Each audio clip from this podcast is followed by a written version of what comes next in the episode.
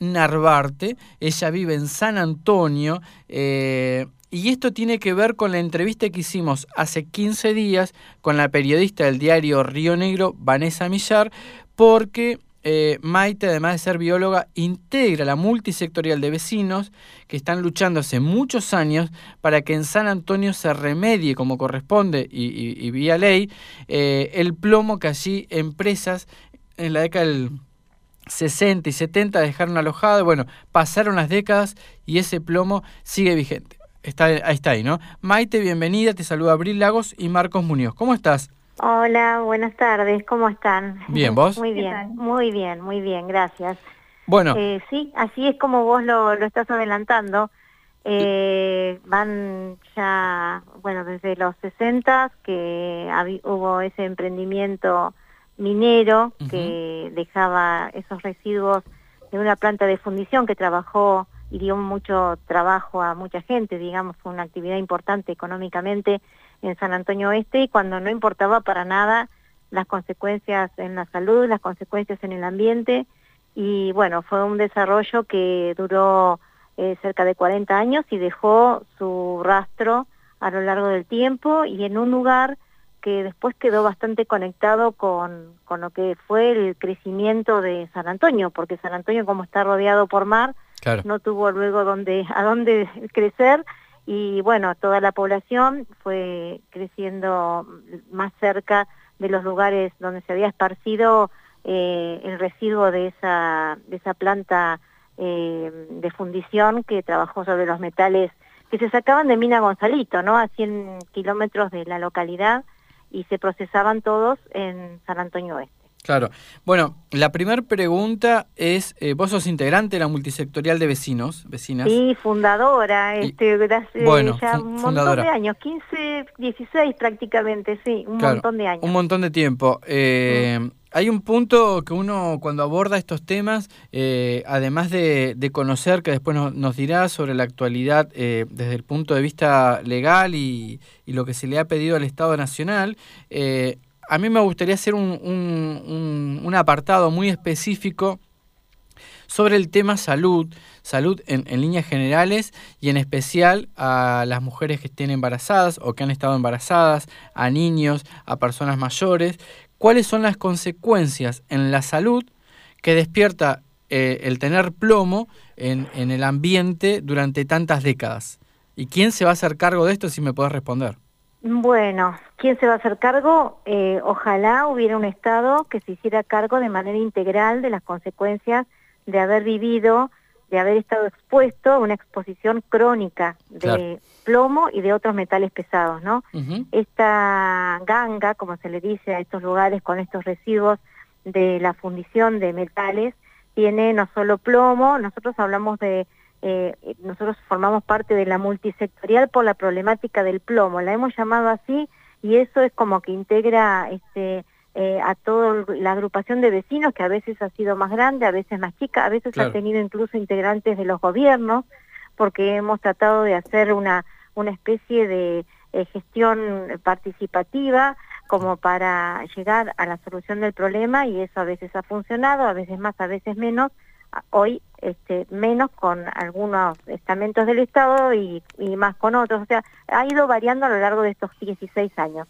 Nosotras siempre, nosotras digo, porque hay como un núcleo formador de la multisectorial que se ha mantenido a lo largo del tiempo y, que más mantenemos activa la, la, la, lucha, digamos, o la, la eh, por la solución de, de este tema, ¿no? Pero eh, han llegado a haber 50 personas y si convocamos una reunión hay muchas personas que siempre, o sea, son parte de la multisectorial aunque no sean parte de este grupo promotor como le llamamos, ¿no?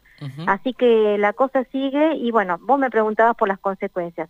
El de vivir en un lugar este, em, con tanta exposición a esta pila de metales pesados genera eh, una exposición crónica, que en el caso del plomo, eh, si hablamos solamente del plomo, tiene consecuencias sobre el desarrollo neuronal, el desarrollo nervioso, especialmente de niñitos, por eso este, es muy importante lo que vos hablás de las embarazadas, porque justamente el plomo también puede atravesar la placenta y llegar al desarrollo principalmente cognitivo o neurológico de un bebé en formación, este, del feto en formación, y, eh, esto genera entonces consecuencias que a lo largo del tiempo puede generar, eh, digamos, algún aprendizaje con dificultad o puede generar algún daño neuronal de otro tipo, incluso violencia en el caso de adolescentes, eh, o sea, tiene sus consecuencias desde ese punto de vista. Y si el nivel es muy alto, eh, bueno, son otras las consecuencias. En general, cuando los niveles en sangre se registran como muy altos, eh, se hace una detoxificación, digamos, con algunos quelantes que absorben esos minerales y se pueden eliminar principalmente por orina. En el caso de la contaminación en San Antonio no es que los niveles sean tan altos, pero ha sido una contaminación crónica y esta contaminación crónica implica que ha habido una acumulación a lo largo del tiempo de generaciones de niños que han crecido en esos lugares y por eso hablamos ya de una población que ha sido seguramente afectada. Por supuesto, la afectación tiene mucho que ver con la salud general, la calidad de salud que tiene la persona afectada, la persona expuesta, y si tienen buena alimentación, si tienen buena estimulación, si tienen, este, bueno, esas condiciones de higiene que podrían tener en lugares este, Em, y, educación y educación para la salud como para este, tener una buena higiene de manos, por ejemplo, esta cosa que tan, eh, parece tan básica, pero una higiene de manos antes de ingerir los alimentos, todo ese tipo de cosas, el tener un suelo que no esté este, en el patio contaminado, bueno, eh, baldear en lugar de barrer, ese tipo de cosas que con el tiempo hemos ido aprendiendo todos, porque imagínate, yo soy bióloga, eh, y mi acercamiento a este tema tiene que ver como bióloga que me dedico a las ciencias marinas, este, en determinar, en haber determinado junto con un grupo de Madrid, este, del que se desarrolló después una tesina, eh, la contaminación de moluscos que son de la marea, ¿no? de la ría que está, que corre alrededor del pueblo de San Antonio Oeste. A partir de ahí, bueno, cuando se formó la multisectorial, todos fuimos aprendiendo más de esta contaminación crónica por metales pesados. Eh, como sabes, hay otros metales que todavía son más peligrosos, ahí como el cadmio o el arsénico, y estos causan ya un deterioro, problemas mucho más graves cuando llegan a afectar la salud de, niños y de, y de, las personas en general con hasta cáncer, ¿no? Pero eso sí, los niveles son muy altos. Acá lo que se ha medido en general y se ha medido bastante recurrentemente por parte de Salud Pública de la provincia o con diferentes oleadas o momentos en que ha habido eh, mediciones de eh, cantidad o concentración de plomo en sangre, em, ha sido plomo, justamente. Este, pero ya sabemos que asociados al plomo hay otros metales que pueden causar efectos todavía más eh, deleterios, ¿no? Sí. sí. Maite, respecto a esto último que mencionas, ¿hay algún relevamiento con cifras particulares sobre sobre este tema, o sea, sobre cómo viene la salud, especialmente de las personas que viven y que han vivido en, San Antonio, respecto a, por ejemplo, la diferencia que habrá entre otras ciudades? Lo que pasa es que el tema de medir, eh, por eso la gente de salud pública también ya se ha un poco hartado y lo que ellos mismos tratan de acompañar cada vez que pueden expresarse es eh, que se haga la remediación definitiva. ¿Por qué? Porque lo que uno mide cuando se mide una plombemia, que es la concentración de plomo en sangre, es a lo que la persona estuvo expuesta durante los últimos 40 días. Y esto tiene muchas variaciones, porque también depende mucho de las actividades que esa persona haya desarrollado. Los chicos, por ejemplo, se han estado más en la calle o han estado más en los patios o han, eh, eh, no sé, vivido este, más cerca de una abuela que vivió cerca de... O sea, es muy... Eh, eh, variable. La primera medición que se hizo fue bastante impactante porque cuando se armó la multisectorial eh, se convocó incluso a, dentro de lo que es el Ministerio de Salud de Nación a la Dirección de Toxicología y allí se involucró una toxicóloga eh, que estaba a cargo de epidemiología en ese momento, Susana García, que todavía está, pertenece al Ministerio de Salud de Nación y que nos ha acompañado durante muchísimo tiempo y en cada momento que hubo charlas y presentaciones, incluso ella misma ha traído a otro experto que es un toxicólogo ambiental de México que también participa mucho en, el tema justamente de toxicología ambiental en San Luis Potosí, en México, pero también en otros lugares también con este tipo de contaminación, como por ejemplo en Perú, que es muy grave el tema, este, y, han venido a, ilustrarnos y, a, hacer que aprendamos así, de tanta fuerza que, hemos hecho de tener encuentros con ellos y de aprender un poco más de los efectos de salud. Maite, y con eh, esto lo que aprendimos es que está bien, uno puede tener una medición, el primer sondeo fue de 200 niños y dio que el 65% tenía niveles por encima de 5 microgramos por decilitro. O sea, eh, eh, era un nivel, o sea, era que la mayor parte de la población de niños de San Antonio había estado expuesta a plomo en esos últimos 40 días. Eso fue la primera cachetada.